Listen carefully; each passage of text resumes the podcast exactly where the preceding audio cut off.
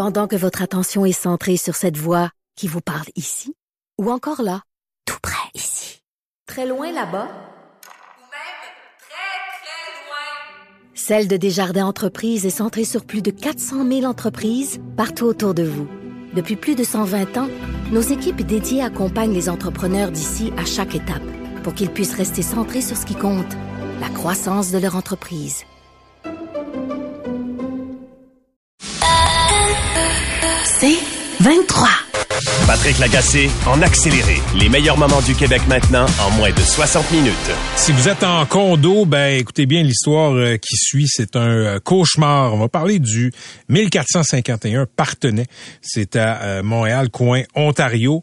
Les, les copropriétaires là-bas là, sont dans un immeuble qui a été construit en 2006 et ils ont subi une euh, non c'est au coin de deux Maisonneuve désolé j'ai dit Ontario un petit peu euh, c'est assez proche. Ils ont subi là euh, ces derniers temps six inondations deux la même fin de semaine en septembre 2022 imaginez à partir de ça les problèmes avec les assurances. Daniel Vaudrin est vice-président du syndicat de copropriété du 1451 par, partenaire monsieur Vaudrin bonjour. Bonjour. C'est quoi le problème avec votre immeuble? Ben, c'est un projet de la euh, SHDM qui a été euh, bâti en 2006-2007. Et euh, quand on a bâti l'édifice ici, on a bâti des unités sous le seuil là, de, la, route, là, de, la, rue. ce qu'on appelle des rez de jardin, là, des sous-sols, des demi-sous-sols. Exactement. La seule affaire, c'est qu'on aurait dû regarder dans le passé, parce que même des années 70, il y a eu des inondations sur le coin ici. Mais euh, avec tous les ingénieurs, tous les architectes, tout le monde a dit ah non, il n'y a pas de il y a pas de problème, c'est correct. Fait que euh, quand on a eu notre première inondation en 2008, euh, la ville, un inspecteur est venu, il dit comment ça vous avez pas de clapet ici, etc. Fait que là nous autres, moi c'était ma hmm. première année comme président à ce moment-là, j'étais le premier président du conseil. Euh, ben j'ai dit on va faire installer, il y a d'autres choses qu'il faut faire, etc. Fait qu'on a tout fait ça.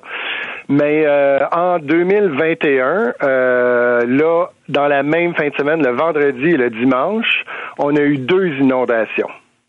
Là, euh, c'est sûr, on focus tout le temps sur les copropriétaires, etc. La seule différence en 2022, c'est parce qu'on a eu du monde qui ont pris des photos, des vidéos pour dire à la ville, écoutez là, c'est pas notre, notre faute ici là, c'est vraiment le réseau de la ville qui a un problème. Et quand vous dites le réseau de la ville a un problème, c'est quoi? Les égouts, l'aqueduc, euh, les égouts, pardon, là, ça, ça fournit pas quand il y a des pluies intenses? C'est ça, ça déborde, ça fait que ça l'eau stagne en plein milieu de la rue là. Fait qu'à la place de d'être évacuée, elle fait juste rester là quand il y a des grosses pluies. ça inonde combien de vos copropriétaires? Ben, on a eu 20, 24 euh, unités d'inondés ce coup-là.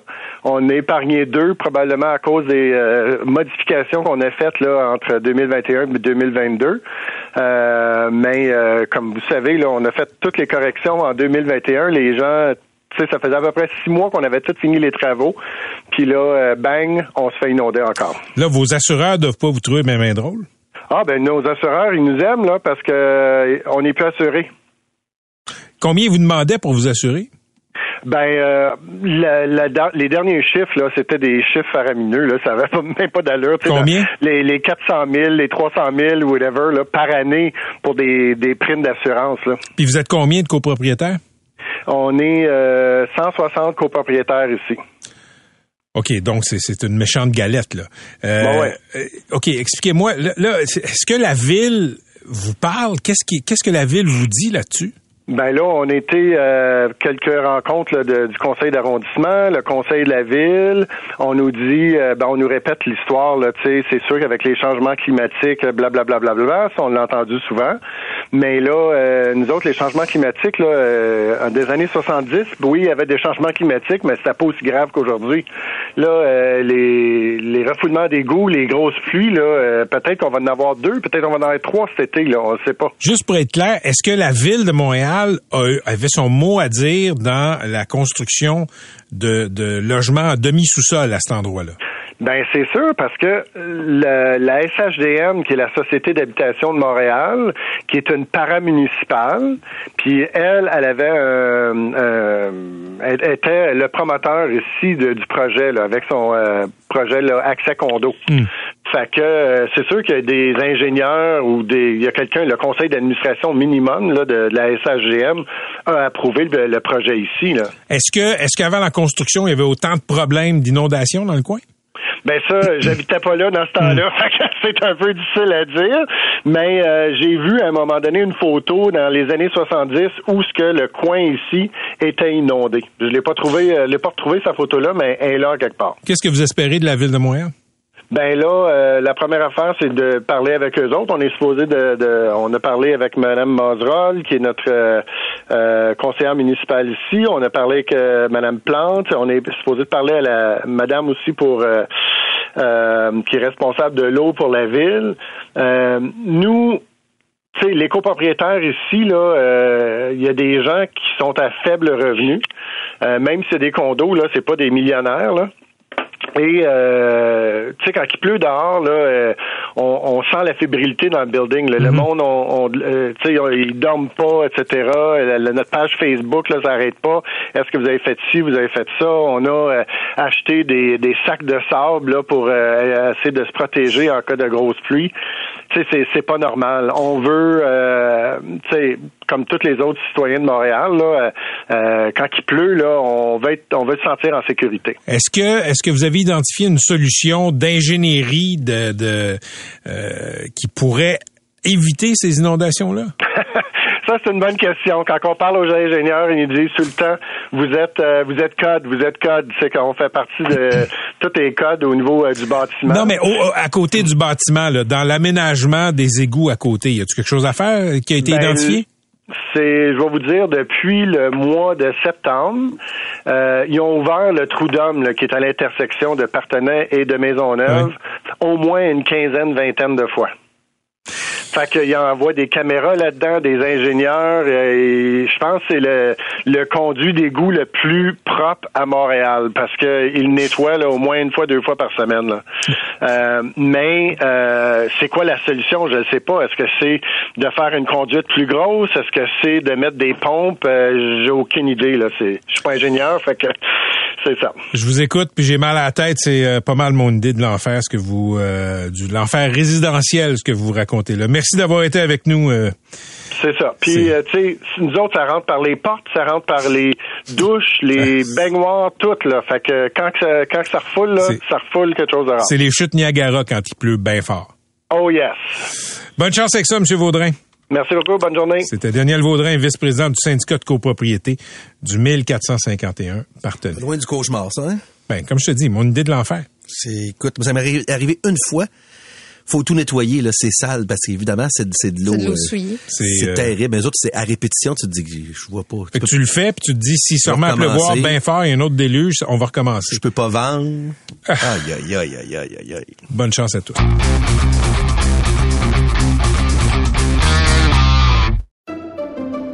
Pendant que votre attention est centrée sur vos urgences du matin, vos réunions d'affaires du midi, votre retour à la maison ou votre emploi du soir, celle de Desjardins Entreprises est centrée sur plus de 400 000 entreprises à toute heure du jour. Grâce à notre connaissance des secteurs d'activité et à notre accompagnement spécialisé, nous aidons les entrepreneurs à relever chaque défi pour qu'ils puissent rester centrés sur ce qui compte, le développement de leur entreprise. La police de Montréal dévoilait hier des statistiques de crimes commis dans 29 districts couverts par ces postes de quartier. Selon les données compilées, compilées par la presse, on remarque une hausse importante du nombre de vols de véhicules l'an dernier par rapport à 2021. Par exemple, à Montréal, 7161 vols de véhicules ont été signalés dans les neuf premiers mois de 2022. C'est une augmentation à la période comparable de 2021 de 62% On parle de tout ça avec Jesse Caron, expert automobile chez CA Québec. Monsieur Caron, bonjour. Bonjour. Qu'est-ce qui explique cette explosion des vols de voitures entre 2021 et 2022? Ben, nous, à CA Québec, on voit deux facteurs. Euh, le premier, c'est bien entendu la pénurie de véhicules euh, qui, euh, qui touche non seulement les consommateurs, mais aussi les malfaiteurs, parce que c'est mondial, hein, ce phénomène-là. Donc, les véhicules qui sont volés en grande partie à Montréal, surtout à Montréal et dans les environs, finissent au port et sont exportés dans les marchés outre-mer.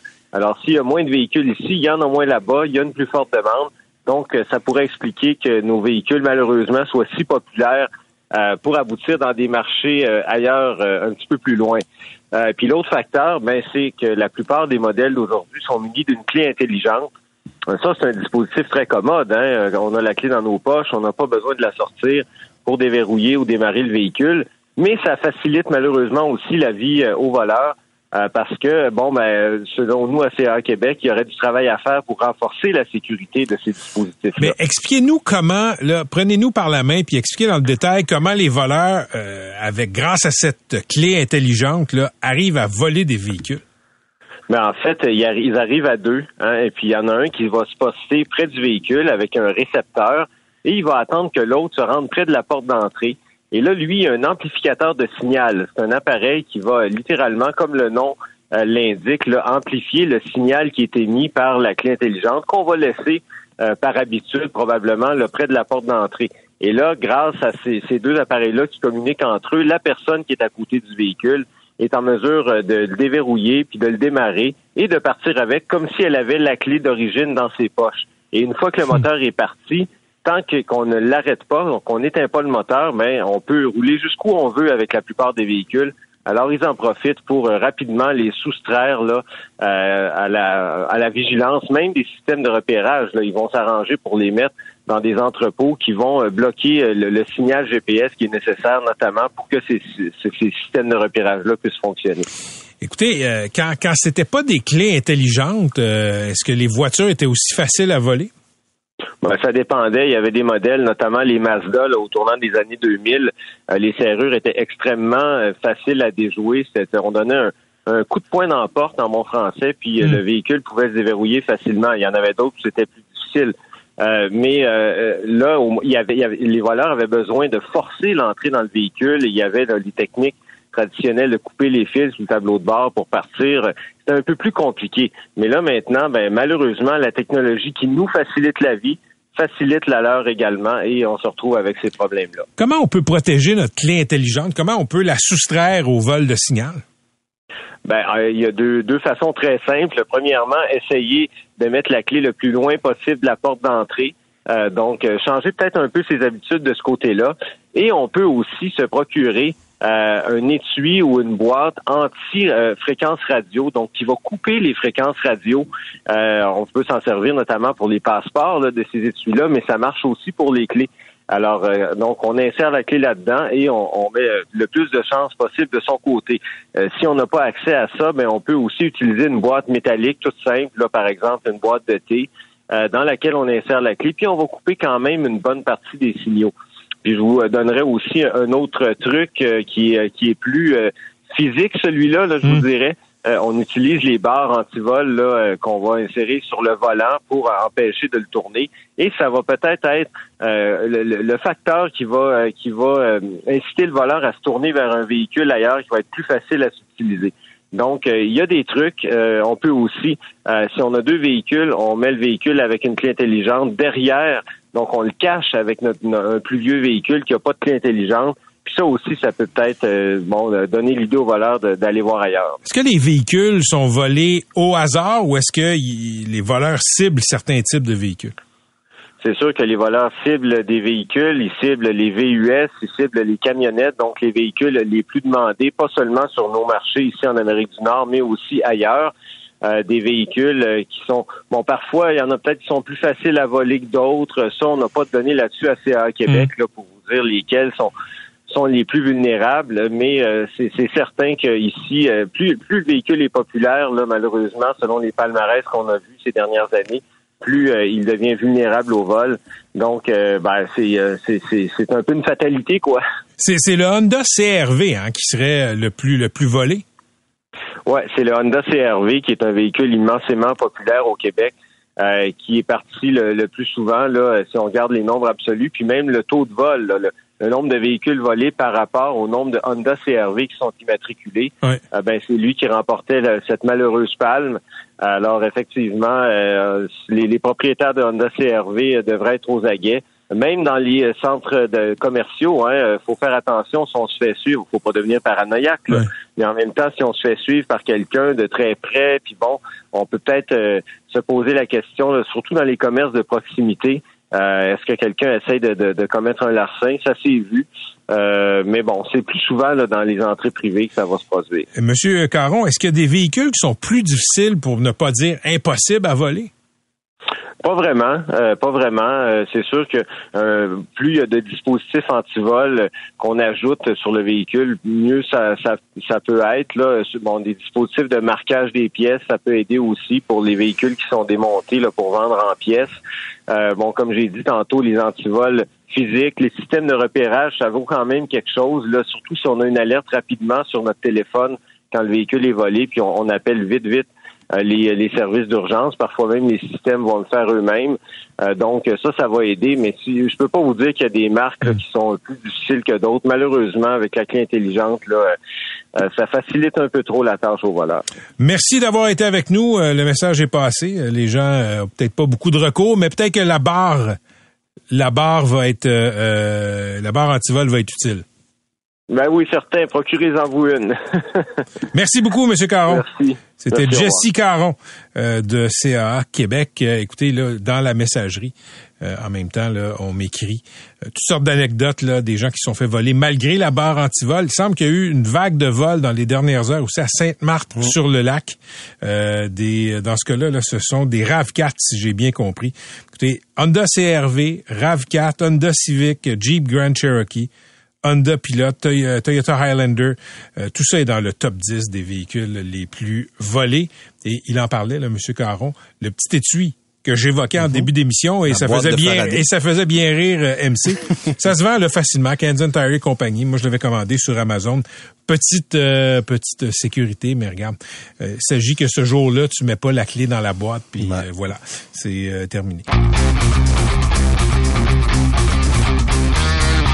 Bon, si vous suivez euh, l'actualité de la guerre euh, en Ukraine, euh, il y a un mot qui a fait son apparition dans le vocabulaire, le char léopard. C'est une technologie allemande. Le Canada en possède, la Pologne en possède, d'autres pays en possèdent. Il paraît que c'est ce sont de très très bons chars, des tanks comme on dit. Et par contre, si le Canada, par exemple, veut envoyer ces chars léopards aux Ukrainiens, on doit avoir la permission de l'Allemagne. Et l'Allemagne se fait tirer l'oreille l'Allemagne, malgré les pressions de partout dans le monde, euh, premièrement des Ukrainiens, ben euh, hésite beaucoup à autoriser l'utilisation de chars léopards allemands en Ukraine. Pourquoi? On en parle tout de suite avec Richard Blanchette, major général à la retraite, expert associé au Collège militaire royal de Saint-Jean. Monsieur Blanchette, bonsoir. Bien le bonsoir, M. Lagacé. OK, là, il y a des médias allemands, par exemple, un journal qui s'appelle Der Spiegel, euh, qui dit que c'est fait. L'Allemagne va autoriser l'exportation vers l'Ukraine de cette technologie-là. C'est pas confirmé euh, officiellement par le gouvernement allemand, mais dites-moi, M. Blanchette, pourquoi est-ce que l'Allemagne s'est fait tirer l'oreille, se fait tirer l'oreille? Je pense que les, les arcanes de ce qui se passe entre le politique puis le militaire, c'est toujours compliqué à expliquer. Euh, que ce soit au Canada ou dans n'importe quel autre pays, et là, dans le cas de l'Allemagne, c'est encore plus délicat à cause euh, de leur euh, passé, de leur histoire, bien sûr, de la Deuxième Guerre mondiale, avec les attaques sur la Russie et, mhm. l'utilisation de, de, tanks dans cette direction-là, de, de, chars d'assaut. Et selon moi, il y a beaucoup plus de chances que c'est relié à de la pression sur d'autres alliés pour que ceux-ci euh, acceptent aussi d'envoyer leurs chars, notamment les Américains. Et on entend de Washington qu'eux aussi vont euh, probablement envoyer leurs chars Abraham de, de même génération que les Léopards, si vous voulez. Et même euh, du côté français, qu'on verrait également les chars Leclerc être envoyés. Alors ça, ce sont toutes de très bonnes nouvelles pour nos, amis ukrainiens qui ont besoin de ce genre d'appui s'ils veulent aller du côté de la guerre de manœuvre et réussir à devancer l'attaque des Russes qui est prévisible dans les mois à venir. Mais est-ce que je me trompe, euh, M. Blanchette, ou le gouvernement allemand, euh, oui, est du côté de l'OTAN, du côté de l'Union européenne, de l'Occident face aux Russes, mais on sent pas, disons, que ce sont les alliés les plus vigoureux face aux Russes. Disons que depuis le début de la guerre, ils ont euh, quand même décidé d'envoyer énormément de ressources, euh, autant du côté euh, armes anti-chars que des ressources financières également. mais il y a eu une retenue dans certains domaines. Et encore une fois, je ne crois pas que ce soit du côté des, des exceptions contractuelles là, à l'effet que si on vous donne une technologie, vous n'avez pas le droit de l'exporter à un pays tiers. c'est c'est comme euh, j'ai mentionné tout à l'heure, je pense, des tractations entre les pays de l'OTAN et, non pas seulement à l'intérieur des pays de l'OTAN, mais aussi euh, les discussions qui se sont passées à Ramstein, euh, cet organisme de, discussion qui a été créé, c'est-à-dire le, groupe de contact pour la défense de l'Ukraine. cette organisation-là a été créée, selon moi, pour s'assurer que les décisions puissent être prises un peu plus facilement parce que vous avez à l'intérieur de l'OTAN, et ça j'en ai déjà discuté avec vous, la question du, euh, du fameux processus décisionnel de l'OTAN où, n'importe quel pays peut bloquer une décision euh, de l'ensemble. Notre alliance euh, peut profiter de, de, de, de, décisions qui sont très fortes quand tout le monde est d'accord, mais quand n'importe qui a une forme de droit de veto, ça peut rendre les discussions parfois difficiles. OK, ce qui est clair, c'est que les Américains vont envoyer des chars Abrams et non pas des Bradley, comme j'ai dit, là, qui sont des véhicules blindés de transport. Les Français, des Leclerc, qu'est-ce que ça va changer euh, l'envoi de chars comme ça aux troupes ukrainiennes? Ce dont on parle, c'est la guerre de manœuvre. Et ça, c'est, euh, disons, la coordination qu'il doit y avoir pour avoir des opérations qu'on appelle des opérations interarmes, c'est-à-dire l'utilisation de l'infanterie avec de l'artillerie. Et ça, on l'a vu beaucoup depuis le début de la guerre, l'infanterie et de l'artillerie. Mais on n'a pas vu beaucoup les chars travailler avec l'infanterie. Et on n'a pas vu non plus beaucoup le travail des sapeurs, c'est-à-dire euh, du génie de combat. Et la, la, la fusion de ces quatre armes-là, c'est un entraînement qui est requis, qui est beaucoup plus euh, difficile que de simplement former des soldats et de les envoyer, euh, de les envoyer au front.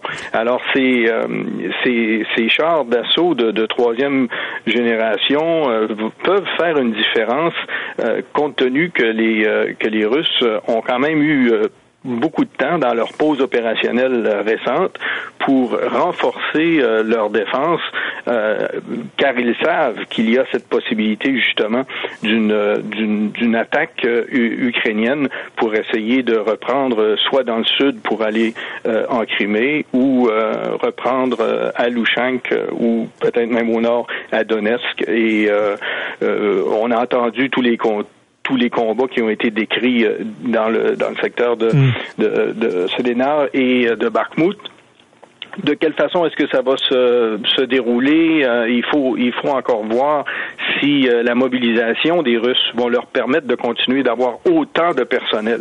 Et on sait que le groupe de Wagner euh, commence à avoir beaucoup de difficultés là, avec avec leurs prisonniers là qui qui ne se comportent pas toujours de la de la meilleure manière sur le champ de bataille. Vous parlez des prisonniers là qui ont reçu leur libération des prisons russes à condition d'aller se battre dans l'armée. Effectivement. Et leur chiffre, leur effectif là, est, évalué à environ 50 000 et il n'y en aurait plus qu'environ une dizaine de mille, compte tenu qu'il y en a beaucoup, euh, énormément qui, euh, qui se sont euh, sauvés, qui ont levé les bras quand ils en ont eu l'opportunité pour se rendre, qui ont été blessés, tués ou qui ont simplement déserté. c'est pas, c'est certainement pas un groupe d'individus là qui est facile à commander sur sur un champ de bataille. Est-ce que l'envoi de chars comme ça, là, puis on se comprend, là, ce sont des technologies de pointe. Est-ce que est-ce que vous voyez un danger politique, diplomatique dans euh, dans cette euh, dans cette décision là? Il y a certainement une ligne rouge que Poutine euh, a visualisée et c'est seulement lui qui sait exactement où est cette ligne-là. Euh, la, question, bien sûr, de, la mise en danger de l'État russe, c'est quelque chose qui pourrait euh, créer chez lui le besoin d'invoquer le recours aux armes de destruction massive, même nucléaire. Dans cette perspective-là, il y a toujours cette, menace qui pointe, mais selon moi, compte tenu de son isolation actuelle, quand on pense euh, euh, au seul contact qu'il a maintenant avec l'Iran, avec la Syrie, la Corée du Nord. Même la Chine qui a envoyé un signal qui voulait absolument pas que les engagements euh, soient autres que conventionnels. Je pense qu'il n'est pas euh, qu'il n'est pas suicidaire. Je ne pense pas que le président Poutine euh, soit rendu à ce à ce niveau-là. Euh, je pense qu'il se met trop d'argent dans les poches. Je pense qu'il est il est trop conscient de son futur là pour pour vouloir se lancer dans une dans une dans une folie furieuse de cette de cette nature. Si jamais ça allait du côté du côté nucléaire. Alors je ne sais pas si par votre question c'est ce que vous entendiez là, le risque politique, cette cette déflagration, ce dérapage-là pourrait se passer. C'est, certainement une possibilité. Mais actuellement, euh, la plupart, la plupart des stratèges, la plupart des analystes ne croient pas euh, que, ce soit un danger imminent. En terminant, M. Blanchette, je veux vous entendre sur un argument qu'on entend pas seulement euh, au Québec, au Canada, un peu partout en Occident, dans les pays qui soutiennent l'Ukraine. C'est l'argument selon lequel plus on va contribuer à aider l'Ukraine militairement, politiquement, financièrement, plus on faire durer la guerre. Effectivement, c'est une équation qui est, qui est bien triste à, considérer et ça, ça nous ramène euh, au vieux euh, au vieux dicton là, de civis pacem parabellum. Là, si tu veux la si tu veux la paix, prépare la guerre. Et euh, les les opinions varient là-dessus. Écoutez, moi, j'ai passé ma vie à, à m'entraîner, à me à me déployer, à, à s'assurer qu'on qu'on est capable de créer une bonne une bonne dissuasion. quand quand la guerre est en est en cours, comme on a actuellement euh, en Ukraine. Je pense que les, euh, décisions euh, les décisions politiques qui doivent être qui doivent être prises sont vraiment primordiales dans le sens où les militaires doivent être sous le commandement ou sous l'emprise civile et il faut toujours que les diplomates aient la possibilité de ramener les généraux à la table. On, voit actuellement une valse de généraux du côté euh, du côté russe. Euh, ils sont limogés, renvoyés, on les change de place. Euh, ça donne vraiment une impression nette qu'il y a une débandade du côté russe et euh, du côté ukrainien. Eh bien, l'obligation, c'est vraiment de s'assurer de contenir, de continuer à avoir un bon lien avec les alliés. Et pour l'instant, ça, ça continue euh, de tenir euh, grâce justement au leadership très solide du, euh, du président Zelensky. Merci beaucoup d'avoir été avec nous. Au plaisir de se reparler. Ça me fait plaisir, M. Lagacé. Au revoir. À la prochaine. C'était Richard Blanchette, major général à la retraite. Il a travaillé pour le compte des forces aussi au sein de l'OTAN en Europe, expert associé désormais au Collège militaire royal de Saint-Jean.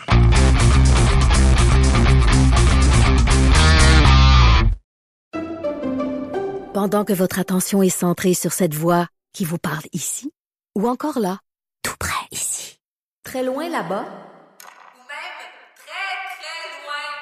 Celle de Desjardins Entreprises est centrée sur plus de 400 000 entreprises partout autour de vous. Depuis plus de 120 ans, nos équipes dédiées accompagnent les entrepreneurs d'ici à chaque étape pour qu'ils puissent rester centrés sur ce qui compte, la croissance de leur entreprise.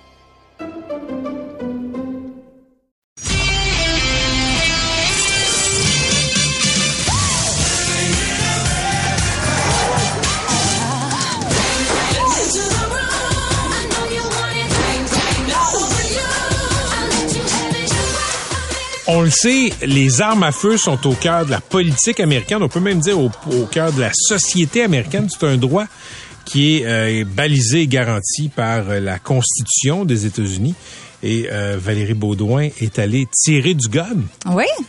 Hein? J'ai. Es-tu Raconte-nous les circonstances. Oui, ben en fait, c'est justement en en parlant à l'émission parce que je parle souvent des tueries, des fusillades, de la législation entourant les armes à feu ou la non-législation aux États-Unis. Et j'ai un ami de secondaire, ça fait à peu près dix ans que je l'ai pas vu, puis il a entendu la chronique et il a dit, ben écoute, moi j'en ai des armes, des armes semi-automatiques, tu en parles, tout ça. Est-ce que tu veux savoir c'est quoi vraiment? Parce que c'est le fun d'en parler, mais je connais pas ça. Je connais personne qui en a. Je connais pas personne même qui a des armes de chasse que j'ai déjà vues. Donc c'est quelque chose qui est super inconnu pour moi. Et là finalement, j'ai eu le temps d'y aller la semaine dernière. Je l'ai accompagné dans un club de tir et j'ai essayé trois armes sur les quatre armes qu'il avait apportées avec lui. Fait qu'on est allé du plus petit calibre à l'arme, disons, la plus imposante. Et la dernière, je t'avoue que c'était trop, euh, c'était trop intense pour moi. J'ai même pas voulu hmm. tirer. Mais les autres, euh, écoute, ben très nerveuse avant de, de manipuler les armes.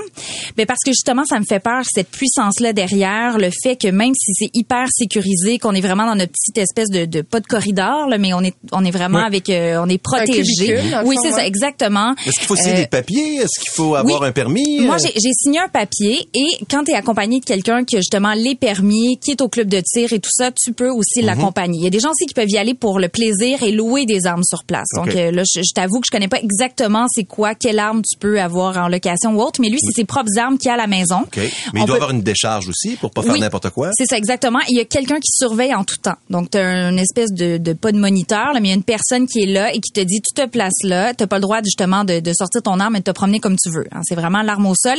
Et il y a des... Moi, ce qui m'impressionnait, que je savais pas, c'est que tout est barré. Premièrement, il est arrivé avec il y a des armes. J'ai pas le droit d'être dans la même voiture que lui pour y aller parce que c'est justement il y a une réglementation et il voulait la respecter. Donc je suis très content de, de ça. Après, c'est dans une boîte qui, a- qui est verrouillée. Et l'arme, ensuite, il y a un cadenas sur l'arme. Donc, même si tu prends l'arme, que tu la voles dans la voiture, on s'entend qu'on peut briser un cadenas, ça existe, mais c'est quand même plus difficile de se dire que tu veux l'utiliser. On met beaucoup de barrières. Oui, exactement. Là, on arrive après ça et là, on peut charger l'arme. Donc là, j'ai manipulé euh, les, les balles. Euh, c'est pas évident. Hein? Dans les films, on voit ça, ça va super vite, là, remplir un chargeur. Moi, je t'avoue que je suis pas prête à aller à Hollywood euh, faire un, un film d'action. Euh, et j'ai essayé. euh, j'ai commencé par, là, pardonnez-moi si je suis pas bonne dans, pour nommer les armes, là, mais par un calibre 22, je crois, euh, qui était, euh, c'était c'était quand même facile, user friendly. Arme longue ou Oui, euh, de arme poing? longue. OK. Arme longue, justement, avec une cible pour voir un peu c'était comment. Je trouvais ça lourd, j'étais pas super à l'aise. Et après, on est allé au pistolet 9 mm. Et là, je t'avoue que c'est là que j'ai eu moins de plaisir parce que l'espèce de recul que tu as quand tu tires, même si tu as tes deux mains sur l'arme, ça me faisait peur. Donc, j'ai pas eu un... J'avais hâte de finir. T'avais peur de l'échapper. J'avais peur de l'échapper. Le, le fait que quand tu tires, ça va un peu vers le plafond. Le samedi, euh, a un coup de feu. Oui, oui. Et, et- et physiquement, là, je trouvais pas ça agréable parce que je suis pas habituée, sûrement. Donc, il y en a qui aiment moins ce type d'arme-là. Et par la suite, on est allé vers une arme qui ressemble un peu à une AR-15. Et c'est là que ça m'intéressait plus du côté américain parce que la AR-15, c'est l'arme.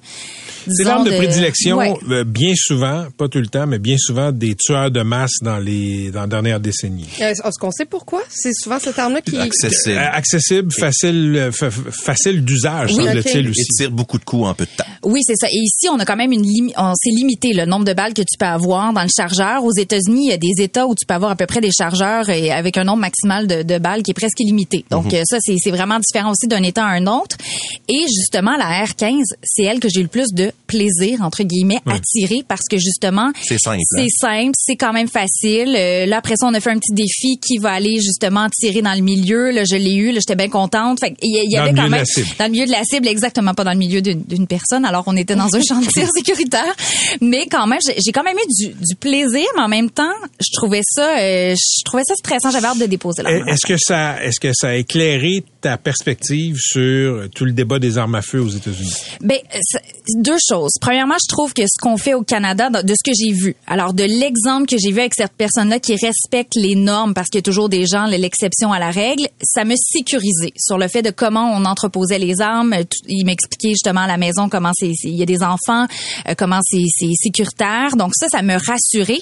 Mais je peux comprendre aussi la différence entre avoir du plaisir à tirer dans un camp, dans un champ de tir comme ça, avoir une cible un peu, euh, même un élément un peu sportif, parce que je te dirais que physiquement c'est pas facile. Là, Les armes c'est assez lourd, mais la culture des armes, je l'ai pas vue avec les gens qui étaient là au de tir. Je vois pas la même culture au Canada de la même façon que je peux la voir aux États-Unis quand je me promène. Et je vais au Texas, je vais dans des États où justement on peut même avoir, c'est open carry comme on appelle, donc on peut avoir l'arme à la ceinture. C'est vraiment une mentalité qui est différente. Mais ce qui me fait peur un peu dans tout ça, c'est le fait justement si c'est si accessible. Un jeune de 18 ans là, qui a ça à son anniversaire là, quand il passe de, de l'âge de l'adolescence à la vie d'adulte et qui a tout ce pouvoir derrière lui et qu'il n'y a pas de règles d'entreposage hyper strictes, que tu peux avoir le nombre de balles que tu veux. Et c'est là que ça, ça devient, je trouve, problématique. C'est quand ça va trop loin, quand c'est pas encadré. Et oui, je comprends aussi des armes d'assaut avec le nombre de tueries qu'on a aux États-Unis, avec le nombre d'armes en circulation, je comprends aussi qu'on veut les bannir parce qu'il y a cet angle-là du fait que c'est tellement facile de s'en procurer. OK. Et, et euh, as-tu aimé ça? As-tu aimé le sentiment quand tu, tu, tu touches la cible, quand le bruit, le, le, le, le- Oublie ta la morale. manipulation, oublie la morale. Ben non, c'est ça. Je suis comme, je suis déchirée par rapport à ça parce que moi, j'ai- j'aime ça être bonne. Fait que quand j'ai réussi à tirer dans le milieu de la cible, j'étais contente. Tu sais, J'ai eu un moment de, Mais de, fierté. aussi. Oui, oui, mais est-ce que je- je- j'aurais, j'aimerais avoir des armes à la maison pour faire ça? Non. Mm-hmm. Est-ce que je le referais, je pourrais le refaire un jour? Oui. Tu sais, c'est- je, je dis pas que je, le, je vais jamais le refaire. Je comprends l'attrait, euh, mais comme je disais tout à l'heure, le pistolet 9 mm, tu sais, jamais je veux manipuler ça à nouveau. Pour vrai, moi, ça me, ça m'a comme terrorisé.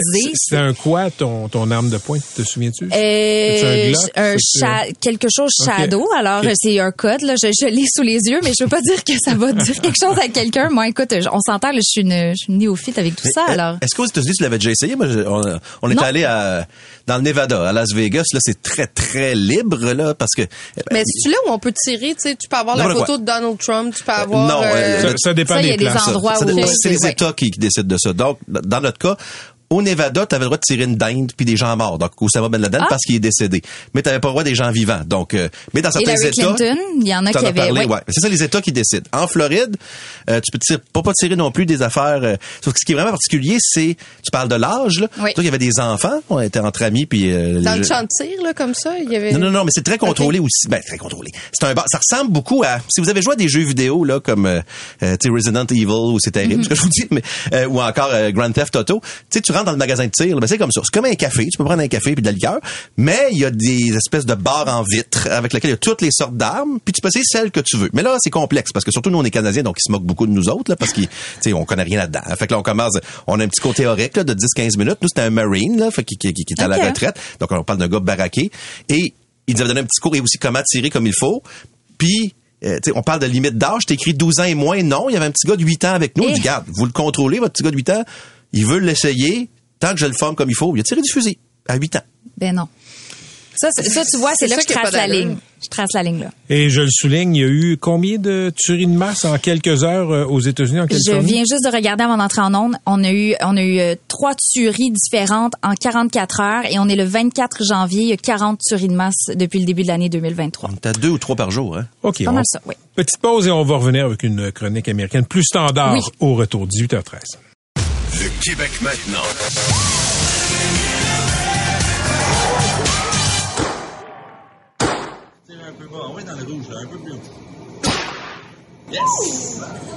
C'est un extrait de Valérie Baudouin qui est allée Mais c'est un tirer du extrait, gun. Oui. Hein? C'est un vrai extrait de Valérie. Oui, je sais, Ah je oui. sais. C'est, c'est, c'est... Voilà. Le petit ouh à la fin, ça c'est quand j'ai réussi. charmant. OK, on va faire une vraie chronique américaine maintenant. Euh, Joe Biden dit encore qu'il souhaiterait bannir les armes d'assaut, mais encore une fois, ça reste un souhait et rien ne va se passer. Et rien va. c'est comme de dire qu'ils vont euh, légiférer pour encadrer le droit à l'avortement. C'est comme de dire qu'on va bannir les armes d'assaut. C'est une belle pensée de ces politiciens, mais finalement, dans le concret, c'était pas possible qu'on avait la majorité à la Chambre des représentants. C'est encore moins possible maintenant qu'on a la minorité euh, chez les démocrates. Donc, euh, et le, le- le problème, c'est que justement, c'est peu importe le nombre de tueries, peu importe l'endroit, le contexte, il y en a pas, il y a pas de changement. Et là, en Californie, où on légifère quand même bien, on l'a dit tout à l'heure, deux tueries en 44 heures, euh, avec, euh, disons, euh, c'est pas dans de le... 20 morts, je pense. Oui, oui, c'est 11 d'un côté, avec d'autres blessés, 7 de l'autre, et c'est des gens de plus de 60 ans. C'est rare. L'âge Hein, médian d'un tireur aux États-Unis, c'est 32 ans. Et des Asiatiques, si je Oui, me trompe dans pas, les hein? deux communes, dans, les deux cas? cas, c'est dans la communauté asiatique. Donc c'est assez particulier. On va, on va savoir c'est quoi le, le dessous de l'affaire éventuellement. Parlons de documents classifiés. On le Oui. sait. D'abord, Donald Trump s'est illustré parce que on a trouvé chez lui des documents secrets qu'il refusait de rendre aux archives nationales. Après ça, on a appris que Joe Biden, on a trouvé euh, chez lui aussi des documents On en secrets. un autre, Patrick. Et là, c'est Mike Pence, Oui! Voilà. l'ancien vice-président de M. Trump. Oui, qui a dit en entrevue, non, j'en ai pas de documents. J'ai, j'ai, j'ai laissé ça à la Maison Blanche ou dans les, j'ai remis ça aux Archives nationales. Et là, je pense que dans les derniers jours, il y a certaines personnes, des vice-présidents, d'anciens présidents, peut-être les Carter, Clinton, Obama, qui se disent, Hum, je vais aller faire un petit ménage dans mon garage près de leur Corvette ou autre voiture, euh, euh, ou dans le cabanon, je sais pas où on range les documents classifiés. J'en ai pas en ma possession, je C'est tellement fréquent. Rodolphe est là? Moi, je suis allé chercher dans mon sous-sol. Oui. Ben, tu as juste à tout déchiqueter. Je vois pas ça, pourquoi hein? tu es obligé d'aller leur dire que tu les avais. Sais, écoute. c'est- mais bon, mais je ils sont, sont comme trop ça. transparents. ils sont trop ça transparents. J'ai la. Mais Valérie, d'abord, je pense qu'on a moins de secrets au Canada. Oui. Mais Valérie, je veux t'entendre là-dessus. Euh, dans le cas de Trump, je pense que le, le gros péché, c'est qu'il refusait de les rendre. ok? Est-ce que ça se peut, moi j'ai déjà lu ça, là, euh, qu'il y a trop de documents qui sont classés secrets aux États-Unis. Oui, et trop en circulation. Pourquoi est-ce que ça passe d'une main à l'autre? Pourquoi est-ce qu'on a encore des dossiers papier comme ça qu'on peut avoir à la maison? Ouais. Il y a des gens qui disent... Moins que- facile à pirater, je te dirais. Mais ils disent, est-ce que c'est pas le temps d'avoir ça justement de façon digitale pour... Mais là, encore une fois, là, il y a l'autre problème de Ouais. la Russie, l'Iran, la. Chine. Et bon, ben c'est ça. Ouais. Alors, euh, ça, c'est un autre dossier. Mais il faut trouver une façon parce que, je- honnêtement, là, je, je, je, je, je suis pas dans le secret des dieux, mais si Pence a des documents classifiés, si Biden a des documents classifiés, si Trump en a, Obama en a peut-être. Il y a, a peut-être des documents classifiés. Bush. Hillary Clinton, Bush, euh, écoute, on pourrait continuer parce que même Hillary Clinton était secrétaire d'État. Est-ce qu'on Mais- en, en- déjà on sait que ses courriels, c'est- c'était so-so la Moi, ce qui gestion. me fascine, là, c'est comment ça se retrouve dans un garage. C'est quoi? Je vais aller, m'ouvrir- je vais aller me chercher une bière dans le frigo, tu sais, dans le frigo Oui. du garage avec son papier classifié, puis il l'oublie sur le Non, bord mais, de la quand, porte. C'est quand, quoi? quand je posais la question à Valérie, là, à Ouais. savoir s'il y a trop... Mhm. Moi, j'ai lu des analyses là-dessus, avant oui, même les scandales, OK? Oui. Euh, des gens qui disaient, écoutez, quand tout est secret, il n'y a plus rien qui est secret. Puis la- ce qu'on appelle la communauté du renseignement aux États-Unis, c'est pas raison. juste des gens du gouvernement, c'est extrêmement vaste et tout peut être un document classifié qui est pas nécessairement Important. secret. Rodolphe. Non, mais c'est surtout c'est le moment. Par exemple, moi j'ai eu accès à des documents secrets quand avant une annonce, avant qu'il y avait quelque chose qui n'était Oui. pas encore public. Une fois que ça devient public et que tu as fait l'annonce, le document n'est plus secret. Ça veut dire les briefings qu'on reçoit, un mémo du cabinet au Canada, par exemple, C'est secret. c'est secret. Mais une fois qu'on a annoncé la politique, ton Oui. document par théorie il est plus secret. On l'a on l'a fait l'annonce. Mais secret, est-ce que est-ce que c'est la même chose que ce que les Américains appellent classified? Ouais, mais t'as plusieurs niveaux. Au Canada, t'as plusieurs niveaux aussi. T'as Ouais. secret, t'as top secret, t'as même T'as l'espèce ouais. d'ultra secret aussi, et c'est là, c'est, je pense que ce document-là, exemple, un ultra secret ou le top secret là, dans, dans le top du, de la hiérarchie des, des documents Mhm. classifiés, ça doit pas être un document justement, une espèce de mémo Non. ou autre, Oui. et Il y a- c'est là que ça. tu sais, Il y, a- il y a une différence entre, je sais pas moi, les plans du building de la CIA puis les codes nucléaires. Oui, et ou ta, ta stratégie avec la Russie, par exemple, Ouais, s'il y a ouais. une, une invasion de l'Ukraine. Je donne ça comme exemple, mais Ouais. c'était dans les possibilités de documents chez Donald Trump. Les, les grands secrets de l'État canadien, euh, ça doit pas être super impressionnant quand même, Rodolphe. Non, mais non, oui, parce qu'en fait, on reçoit des informations des Five Eyes. Ah, donc c'est vrai. C'est pour ça, donc on reçoit, puis on Ah, doit même. les conserver parce qu'on un partage d'informations. Les, les Five Eyes, là, c'est le groupe de pays anglophones. Grande-Bretagne, Australie, Nouvelle-Zélande, Canada, États-Unis. Donc, on reçoit du renseignement quand même important. Oui, on reçoit des fois des, on appelle ça des intercepts. Donc, des fois, des pays ont des informations et nous les Hmm. transmettent aussi. Puis ensuite, on voit qu'on l'a reçu par d'autres pays. Il y a certaines classifications qu'on lit. Les documents que Maxime Bernier avait laissés, les histoires c'est- judiculaires, c'était c'était à quel niveau, ça? Mais c'est pour ça que je te dis, les documents. c'était top secret, Non, je pense. c'était secret, mais c'était pour une réunion qui n'avait n'avait pas eu lieu. Encore. Une fois que la réunion elle a eu lieu, C'est plus secret. Théoriquement, il a fait l'annonce ou il n'a pas fait l'annonce. Il y a certains éléments qui restent secrets par rapport à les stratégies ou des choses comme ça. Mais c'est pour ça que c'était un tout petit peu discutable, Maxime Bernier, parce que une fois que l'annonce elle est terminée ou la réunion elle est terminée, ben normalement t'as as dit ce que t'avais à pas le dire. même secret Ben, c'est ça, document. C'est Oui, oui. ça, c'est ça. Oui, mais on- quand même, là, on a moins de secrets sensibles au Canada Ben, si on se mais compare aux non. Américains. Mais il y a le need to know aussi, dans le sens Oui. que tu peux, les, les Américains peuvent avoir une information, mais si c'est pas nécessaire que le Canada soit au courant, ils Non, vont pas nécessairement la partager. Donc c'est quand même c'est ça dans la Non, communauté mais de aussi, tu as, des niveaux, parce que Oui. des fois, les documents, on les voyait en disant, ça, c'est secret, ça, c'est un autre niveau. Ça, donc, il y a plusieurs clas- classifications. Des fois, l'information, elle est fragmentée par... Et en fait, les c'est pas tout le monde qui a tout le mémo au complet, en fait. ça. OK, euh, on va aller dans un sujet pas mal plus léger. Euh, les, euh, les, les, les M&M, les personnages M&M de Ah, couleur sont, euh, sont victimes des woke. Oui, on a, on a un sac justement euh, pour euh, pour en parler avec de nous. mini M&M qui traînent sur la table. Et le petit personnage est rouge. Alors lui, je pense qu'il est pas controversé. Parce que, bon, on sait que les M&M ont plein de couleurs, mais les M&M ont aussi des mascottes. Oui.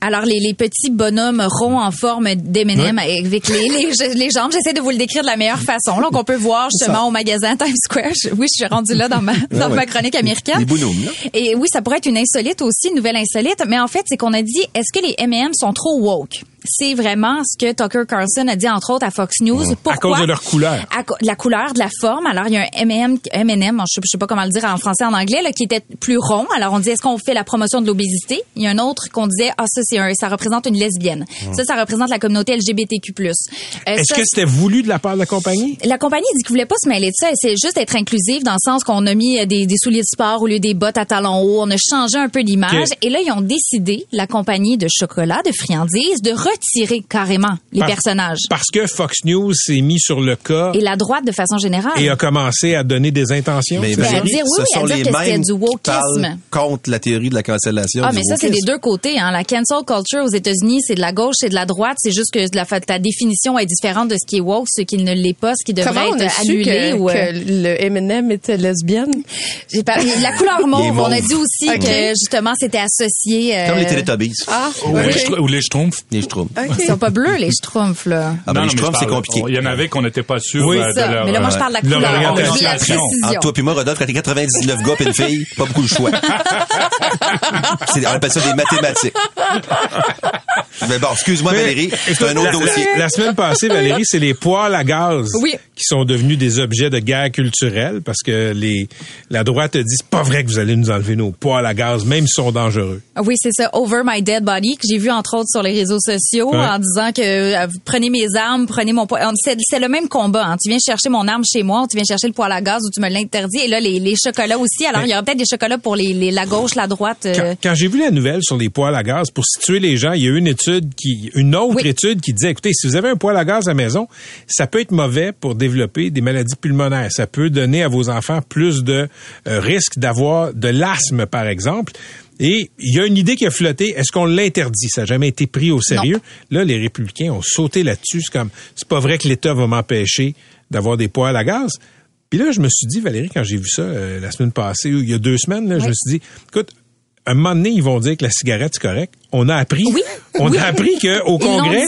Ils ont rétabli le droit de fumer dans les bureaux. Et euh, à Fox News, ils l'ont dit, vous allez venir chercher là, la nicotine, tandis que là, de l'autre côté, la gauche, c'est le cannabis. Ça, c'est pour les apaiser, pour qu'ils soient justement plus dociles.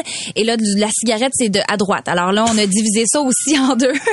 Écoute. Tant que tu La cigarette pas, est rendue à droite. Oui. tant Le que tu pas, euh, C'est ça. T'as tout que tu compris. manges pas d'M&M, t'es correct. En tout cas, mange les M&M, mais pas les mauves. Pas les mots. Pas les Pas mots. les mauves. Parce que, autres, on a même plus le droit de boire ici. parce que, écoute, si tu manges des M&M mauves, ça se pas. peut que tu deviennes homosexuel. Je le sais, je te regarde là puis euh, je suis troublé. Non, mais tantôt, j'en ai mangé des M&M, mais j'ai trié. J'ai trié. Moi, je prends pas de chance. Choisis tes couleurs. Mais touche pas à mon poil à gaz. merci Rodolphe, merci. Merci. Catherine, merci MC, merci Valérie, merci à tout le monde en régie. On se retrouve demain, 15h. À demain mon beau père. Patrick Lagacé en accéléré. C'est 23. Pendant que votre attention est centrée sur cette voix qui vous parle ici, ou encore là, tout près ici, très loin là-bas, Ou même très, très loin. Celle de Desjardins Entreprises est centrée sur plus de 400 000 entreprises partout autour de vous. Depuis plus de 120 ans, nos équipes dédiées accompagnent les entrepreneurs d'ici à chaque étape pour qu'ils puissent rester centrés sur ce qui compte, la croissance de leur entreprise.